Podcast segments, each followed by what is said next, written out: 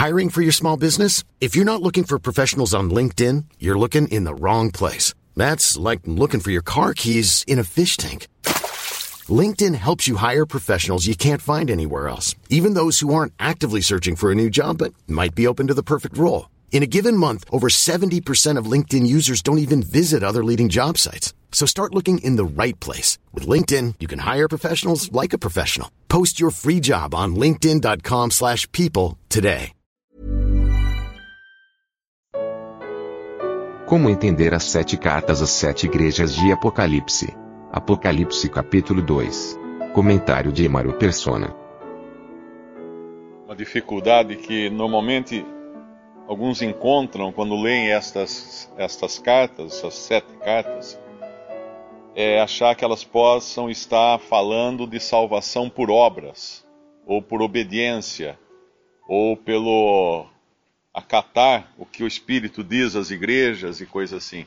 Mas é importante entender que aqui está falando de testemunho, é, não está falando das pessoas individualmente que tem tem, precisa vencer para ser salvo, outro que precisa uh, ouvir ou não, não é uma aqui não é uma questão de salvação. Aqui está falando para o testemunho da igreja na terra obviamente tem as, as responsabilidades individuais aqui. Uh, mais ou menos, o sentido é muito parecido com a das, das dez virgens, né? Que tinha dez virgens, todas elas estavam ali, mas cinco não tinham o azeite que representa o Espírito Santo. Então, nesse testemunho da igreja na terra, isso está incluindo tudo, porque uh, nós vamos encontrar dentro desse testemunho o que? Nós vamos encontrar aqueles que são apóstolos, que dizem ser apóstolos, mas não são. Nós vamos encontrar aqueles que são sinagoga de Satanás. Nós vamos encontrar aqueles que seguem a doutrina dos nicolaítas, vai ser no versículo 15. Nós vamos encontrar uh, aqueles que seguem uh, o ensino da, da mulher aqui no versículo. Que tem a doutrina, né, de que de, no versículo 24, né, que fala, uh, perdão, primeiro versículo 20, né, de Jezabel, toleras Jezabel, ou seja, ela estava inserida no, no contexto aqui da, das assembleias do testemunho. Então aqui não se trata de salvação individual, embora existam também benefícios do salvo individualmente, né, daquele que é salvo, como por exemplo ter uma pedra branca, como fala no versículo 17, uh, um novo nome, uh, não, não receber o dano da segunda morte, como fala no versículo 11, uh, ah, comer da árvore da vida, como fala no versículo 7.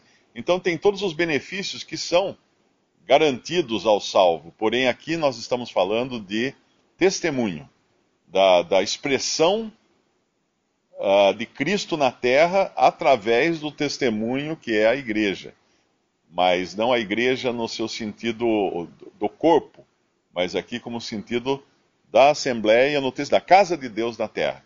Eu creio que seja assim. Não sei se algum irmão uh, pensa diferente, talvez possa até explicar melhor do que eu, mas eu não entendo como essas gratificações aqui sendo a salvação por obras, né, como alguns uh, acreditam que seja. O próprio fato das assembleias aqui serem serem identificadas como candeeiros ou castiçais, mostra esse caráter de, de testemunho. O que é um castiçal? Ele é uma coisa que dá luz num lugar de trevas. E a igreja está no mundo hoje para dar luz ou expressar o que é Cristo nesse mundo de trevas. Existe um mal aqui que ele aparece já em, Éfeso, e ele vai permear toda a história da igreja.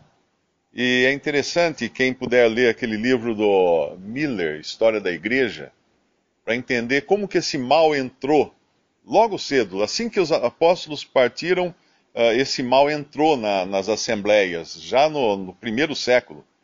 Por isso que hoje, quando se fala, na maior, na maior parte das, das denominações religiosas, católicas e protestantes, uh, baseiam muito de sua doutrina no que eles chamam de uh, nas cartas dos pais da igreja. que são aqueles primeiros uh, cristãos que, te, que alcançaram um certo renome, obviamente eram, eram cristãos realmente, estavam fazendo as coisas do jeito que eles achavam que era correto naquele momento, mas quando a gente entende esse mal, por que ele entrou e como ele entrou, e ele continua até o fim e vai se aperfeiçoando. Eu estou falando aqui do versículo 6 do capítulo 2. Tens, porém, isto que aborreces as obras dos nicolaítas, as quais eu também aborreço.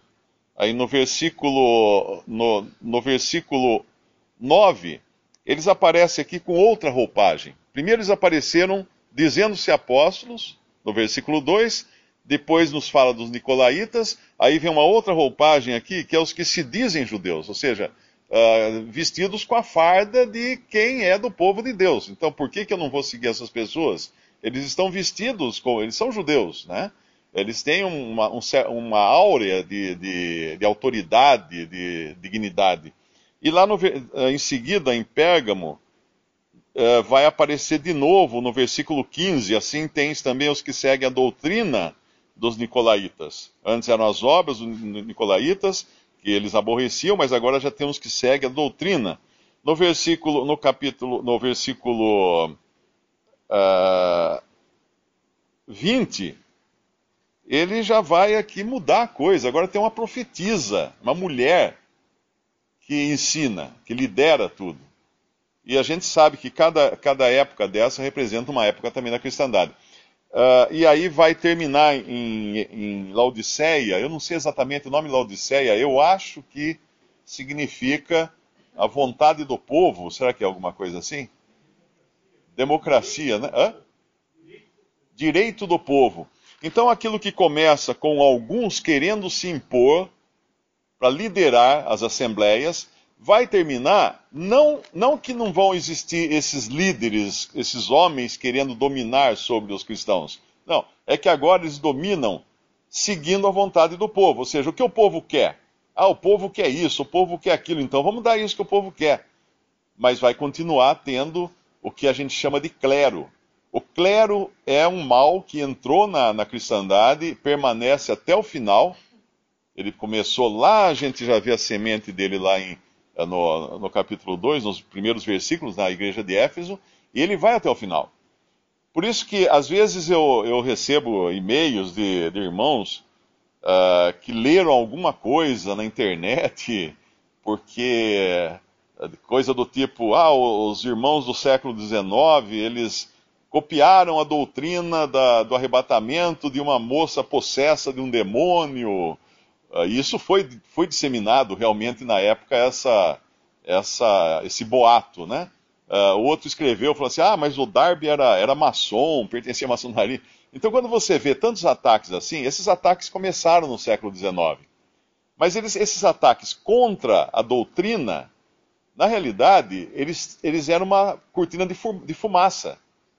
Porque grande, a grande pedra no sapato que, que aconteceu no século XIX, quando muitos irmãos começaram a entender a verdade da igreja e a falar do arrebatamento, a falar de congregar somente ao nome do Senhor, a, a falar de várias, vários mistérios que ficaram soterrados debaixo do entulho do, do catolicismo romano e depois do protestantismo, quando eles começaram a trazer essas coisas à tona, o que realmente mexeu foi a questão do clero. Então, os líderes religiosos da época não podiam aguentar aquilo, porque, de repente, muita gente estava saindo das denominações cristãs para congregar somente ao nome do Senhor, sem um clero.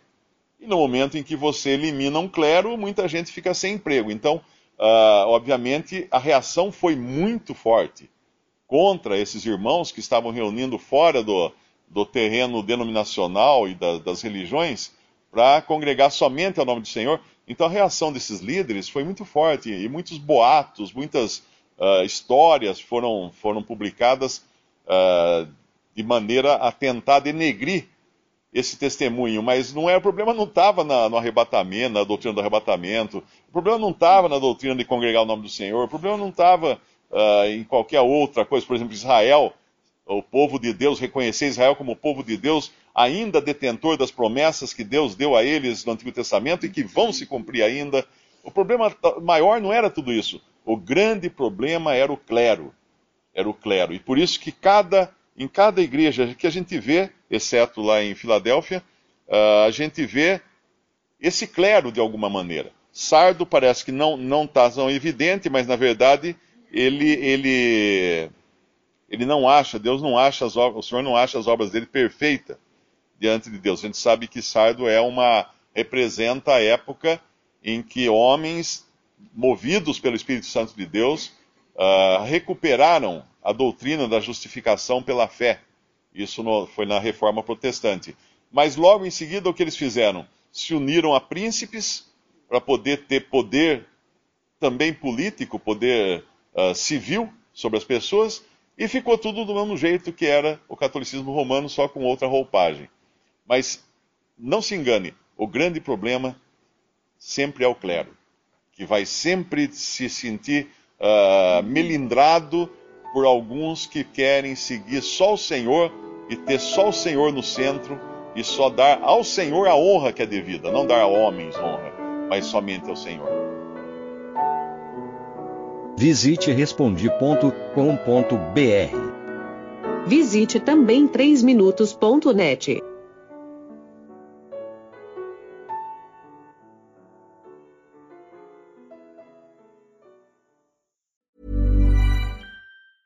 Hey, it's Danny Pellegrino from Everything Iconic.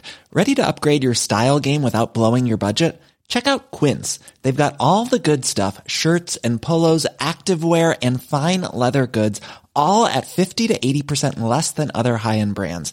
And the best part? They're all about safe, ethical and responsible manufacturing.